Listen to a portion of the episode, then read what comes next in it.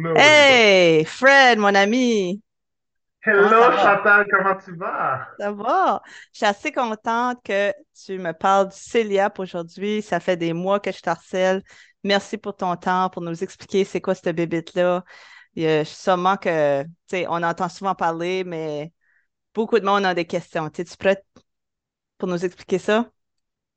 Ben écoute, je suis content tu prennes le temps parce que pour le reste, c'est exciting. C'est quelque chose qui, est nouveau pour tout le monde, puis tout le monde est un petit peu comme c'est quoi celiac, tout le monde en entend parler, puis tout le monde est comme celiac. Fait que là, j'ai, j'ai, moi aussi, c'est c'est nouveau pour nous aussi. Là, fait pas, fait pas illusion que tout le monde. Puis, euh, fait que ça fait oui, ça me fait plaisir d'être là, puis je suis là. Let's OK, cool. Mais avant qu'on commence, euh, t'es qui? Tu travailles pour quelle compagnie? C'est quoi les ser- services que tu offres?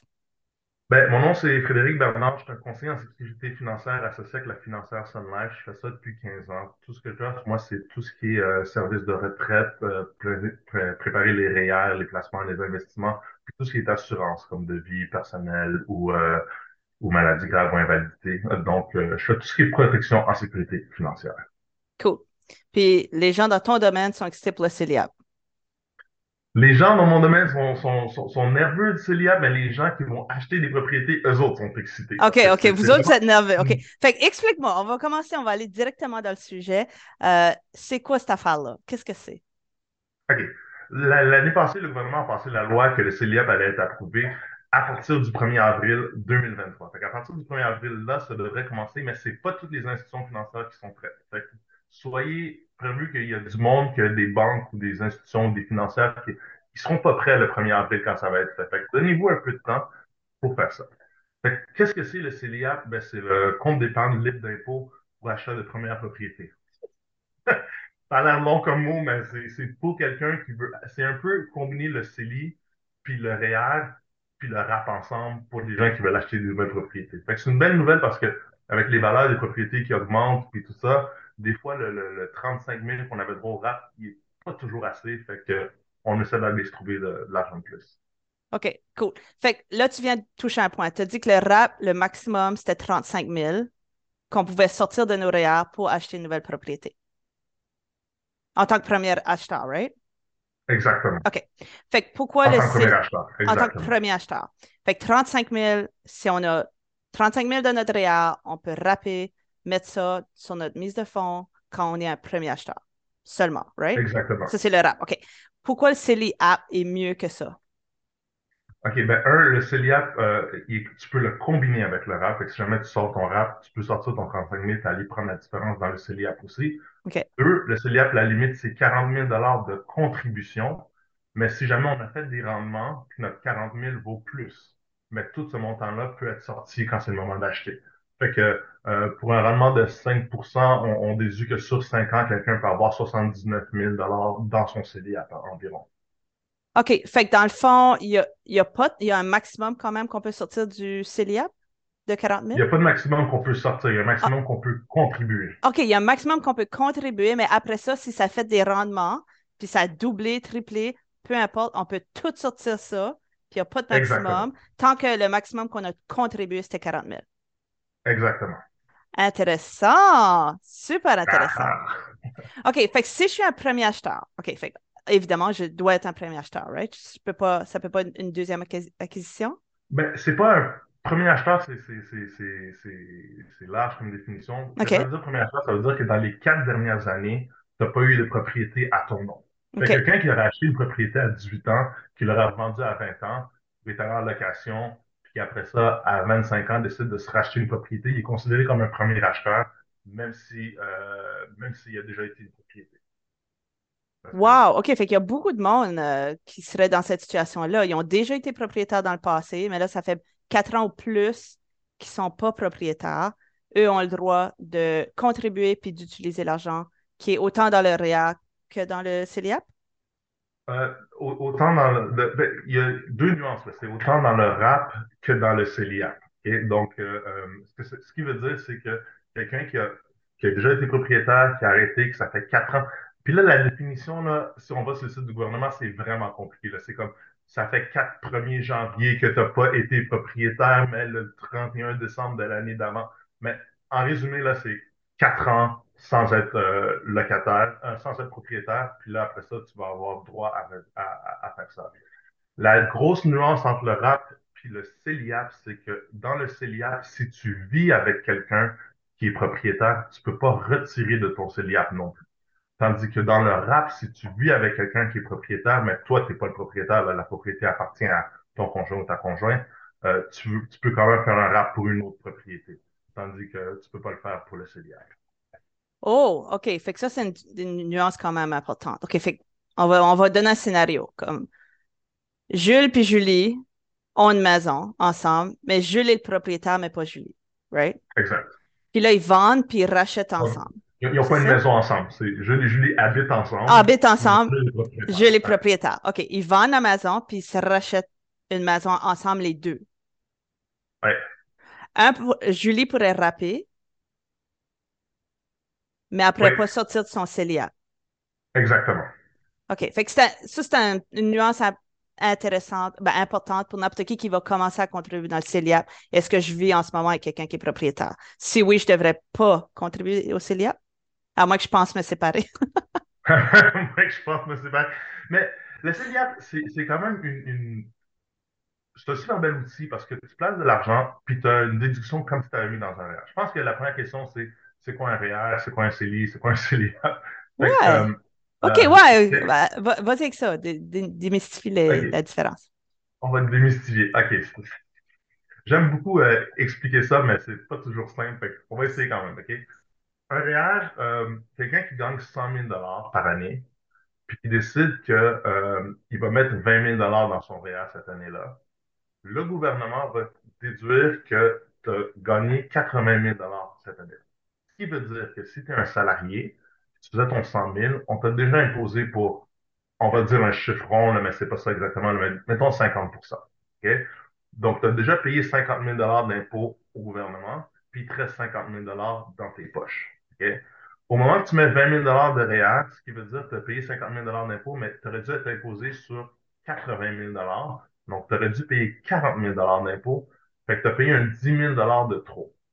Ce 10 000 $-là, le gouvernement va te le redonner. C'est ça qu'on appelle le retour d'impôt. Il y a beaucoup de monde qui pense que le retour d'impôt, c'est l'argent du gouvernement qui me donne, qui me donne. Pas le gouvernement qui te donne de l'argent. C'est toi qui as payé trop d'argent, puis le gouvernement te le remet. OK? Fait que c'est ça le, le, REER comme tel. OK?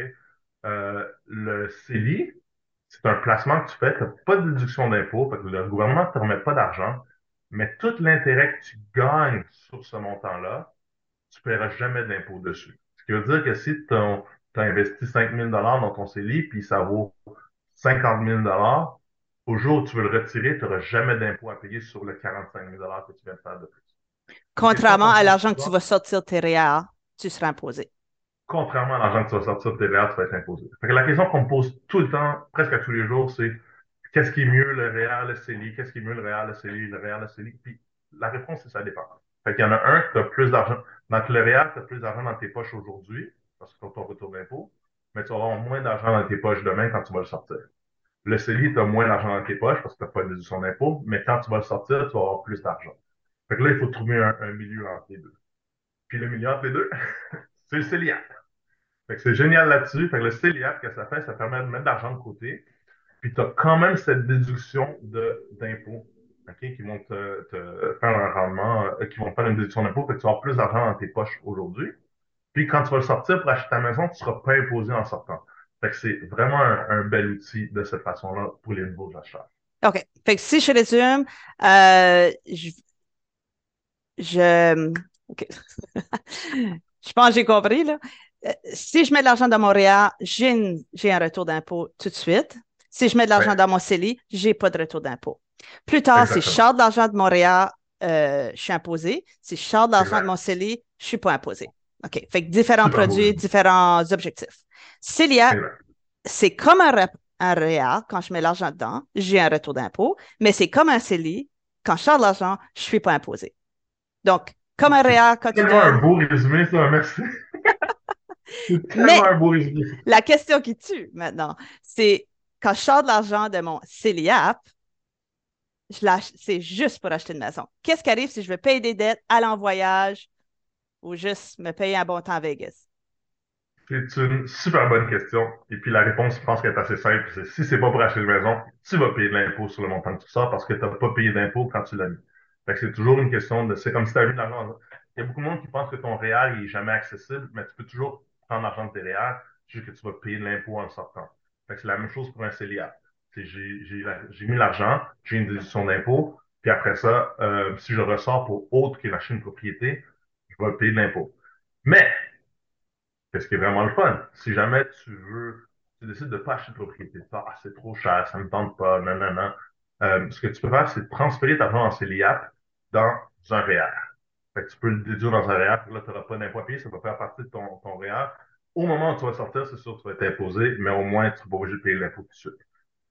Le jour que tu ouvres ton euh, CELIAP, il faut que tu sortes cet argent-là pour acheter une propriété dans les 14 prochaines années. Okay. tu as 14 ans pour faire ton CELIAP, pour, pour comment, depuis la première année que tu as cotisé 1 jusqu'à la dernière fois que tu as cotisé, pour avoir, euh, tu as 14 ans. Après 14 ans, il faut que tu décides, soit tu le mets à l'intérieur, soit tu le sors et tu payes de l'impôt. OK. Fait que la limite du 14 ans. OK, c'est intéressant quand même. Euh, sinon, au bout de 14 ans, tu n'as pas acheté une maison, tu dumpes ça dans ton REA, puis merci, bonsoir. Merci, bonsoir. Mais pense pas que tu vas avoir une deuxième, euh, une deuxième déduction d'impôt. Là. non, non, non. C'est juste un transfert qui. OK. Ouais. OK. Fait mais allons-y dans le pratique, là. OK? Fait que pour qui le CELIA devrait être utilisé en ce moment au lieu du REER? Comme moi, je suis, j'ai 18 ans. Je, je mets-tu dans du REER ou je mets-tu dans du CELIA? C'est une super bonne question. Euh, premièrement, c'est que le CELIAP, qu'est-ce qu'il est le fun avec, c'est que euh, ton, ton 8 000 de cotisation n'est pas lié à ton revenu. Ce qui veut dire que pour mettre 8 000 dans un REER, il faut que tu aies gagné de l'argent l'année d'avant pour pouvoir avoir un droit de cotisation, pour pouvoir mettre 8 000 dans ton REER. Donc, pour quelqu'un qui a 21 ans, puis l'année passée, il faisait 21 000 par année, puis qu'il n'y a pas beaucoup de contributions, ben, il peut mettre dans le CELIAP, puis là, il va avoir ce montant d'argent-là qui va être déjà placé pour quelqu'un qui est un, petit jeune puis qui fait pas beaucoup d'argent, mais qui a une job qui commence l'année prochaine, fait qu'il faisait, il travaillait, il était à l'université, il faisait 5 000 par année. L'année prochaine, il va faire 150 000 parce que euh, il est content, mais il va avoir son 8 000 puis l'année, quand il va le sortir, il ne paiera pas d'impôt alors que son revenu est plus élevé. Fait qu'on aime ça beaucoup là-dessus. Euh, aussi, euh, euh, euh, euh, c'est quoi l'autre question? La question, c'est pour qui c'est le fun? le, le CELIAP, on peut avoir des transferts. Quelqu'un peut te donner de l'argent pour mettre dans ton CELIAP. Fait que ton père ou ta mère peut dire Moi, je contribue pour ça, je veux donner 8 000 à mettre dans ton CELIAP. Fait qu'il te le donne, ça fait partie. On n'a pas de règle avec le CELIAP, on n'a pas de règle de 90 jours, ce qui veut dire que dans un REER ou quand tu fais un RAP, il faut que l'argent soit dans ton compte au moins 90 jours avant de pouvoir le sortir. Il n'y a pas ça dans le CELIAP. Tu peux le mettre puis le sortir le lendemain il n'y a pas de problème là-dessus. Puis, euh, donc, à quel âge est-ce que quelqu'un devrait commencer? Est-ce que j'étais un ben, parent? Le, le, CELIAP, le CELIAP doit être ouvert de l'âge de 18 à 71 ans. Ah, il faut avoir 18 ans pour l'ouvrir jusqu'à 71 ans pour pouvoir le faire de cette façon-là. Fait qu'on peut le faire entre-temps de cette façon. OK. Et, ce qui est super intéressant avec le CELIAP, euh, puis qui est la manière la plus, euh, parmi tous les exercices, la manière la plus rentable de l'utiliser, c'est euh, le faire sur le, plus court temps possible. OK. Euh, on va juste interrompre le podcast ici parce qu'on a, on a eu une brillante idée après qu'on en a parlé, puis on voulait l'insérer à ce partie-ci du podcast.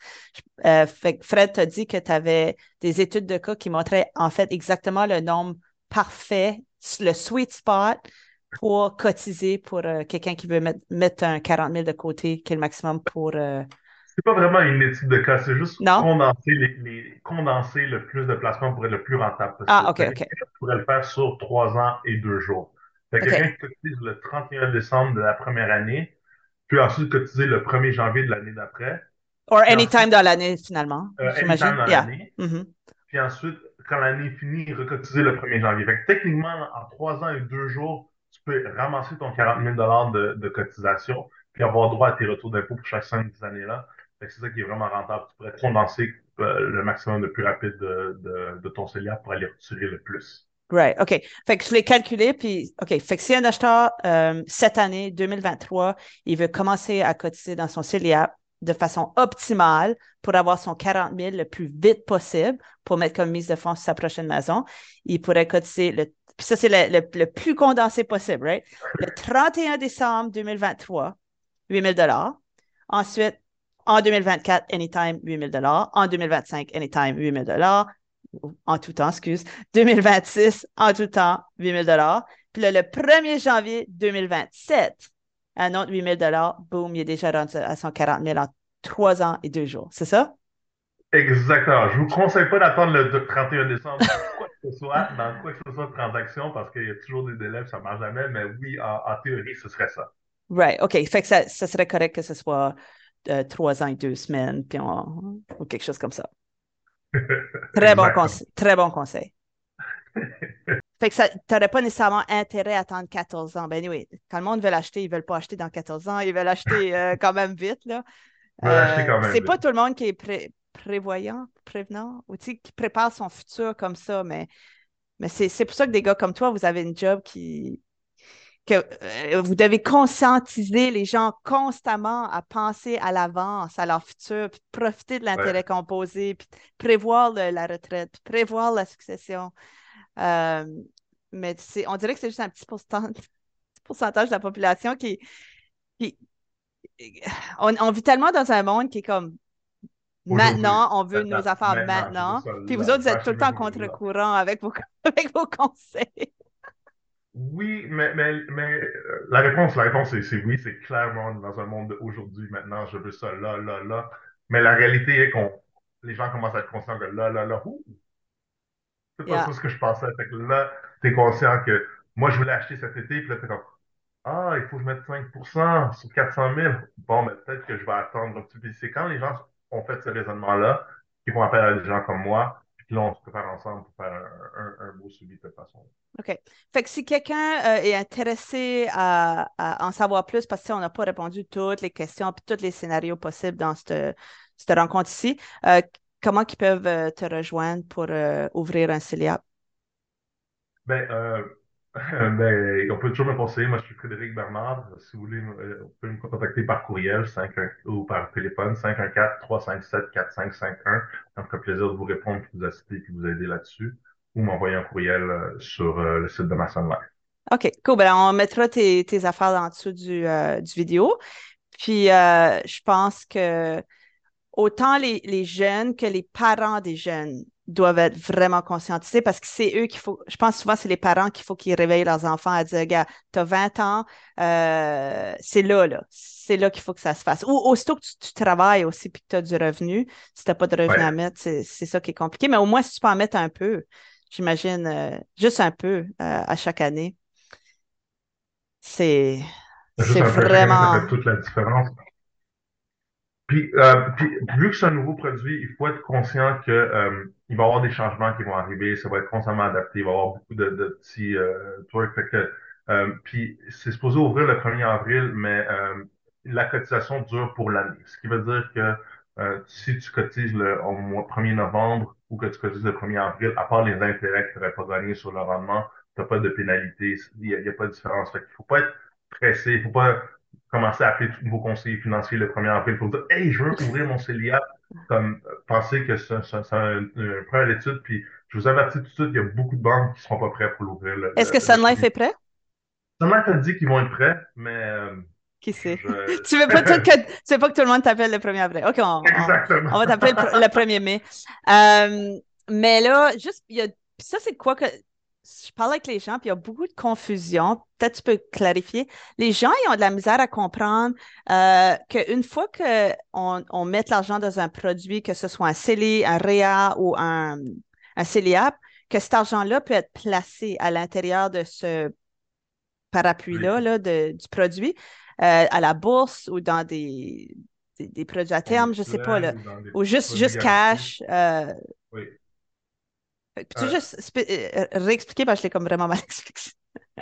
qu'est-ce qui, qu'est-ce, qui, qu'est-ce qui arrive avec l'argent quand on le met dans un produit, que ce soit REA, CELI, CELIAP ou, ou autre? Euh, ben, il y a plusieurs options. Dans, les, les, les, les, quatre véhicules qu'on a, c'est vraiment euh, le, le, le REER, le CELI, le CELIAP, puis on a ce qu'on appelle le non enregistré, qui est comme quand on le place dans rien de dessous de ces choses-là. Puis une fois que c'est placé, on a l'option, puis on a plein d'options de placement différentes. Je vous invite vraiment à consulter avec un conseiller financier pour voir c'est quoi les options, mais on a tout ce qui passe de euh, aller, aller à la bourse, aller dans des placements garantis, aller dans des fonds mutuels. Euh, c'est ce qu'on fait pour augmenter le rendement du placement. Que notre montant, fait que si on investit un 1000 dollars, s'assurer que ce 1000 dollars-là grossisse avec le temps pour que plus tard, qu'on en a besoin, qu'il valent plus. L'espoir, c'est qu'il valent plus que ce qu'il valait au moment où on l'a investi. Euh, c'est un petit peu plus complexe, ça prendra un rendez-vous plus élaboré pour voir c'est quoi toutes les différences, mais, euh, mais ce que les gens me posent souvent comme question, c'est moi, j'ai pas envie de voir un conseiller financier parce que j'ai pas envie de donner mon argent puis de plus le voir. Votre argent est accessible quand même si on en a besoin. Okay? Fait que la question, c'est que la personne va bien vous expliquer puis vous dire à quel moment est-ce qu'on peut retirer l'argent si on a besoin de Il y a quand même assez de flexibilité. Euh, donc, euh, je vous, invite à consulter votre conseiller financier pour ça. OK, ouais, ça c'est super intéressant parce que vraiment, j'entends beaucoup d'affaires bizarres euh, là-dessus, sûrement toi aussi. Euh, puis j'imagine que vos recommandations, si c'est juste pour un trois ans et un jour, ça ne va pas être dans des choses à très haut risque, justement parce qu'on n'a pas une vision long, long, long, long terme avec le, placement. Exactement. Quelqu'un qui veut acheter, comme on l'a dit au début, ne veut pas acheter dans, dans 15 ans, il veut acheter comme le plus tôt possible. Puis dans le plus tôt possible, quand tu prends des déplacements qui sont un peu plus risqués, tu as toujours la chance que ton argent vale moins qu'il valait quand tu l'as déposé. La malchance. Ouais, la malchance, c'est ça. La malchance que ça vale moins. Fait que là, les gens, on peut pas prendre trop de risques quand c'est dans ce but-là.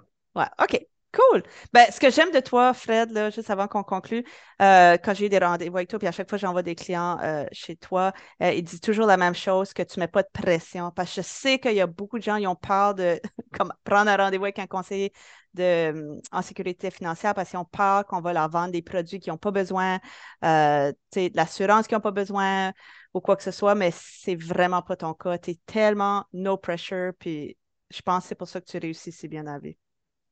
Ben merci, c'est fun ça. Je, je, veux pas mettre de la pression parce que mon but c'est de conseiller. On dit toujours que la vente c'est un transfert d'émotions. Fait que c'est comme si tu si aimes ce que tu veux, tu crois dans ce que tu veux, tu vas, le, tu vas le partager avec les autres, puis ils prendront leur décision. Fait que je vous invite vraiment à prendre votre décision dans cette étape-là.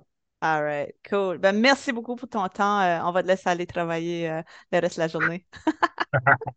merci beaucoup, toi aussi, vraiment. Toujours un plaisir, Chantal. Fait que on se parle bientôt. All right, merci.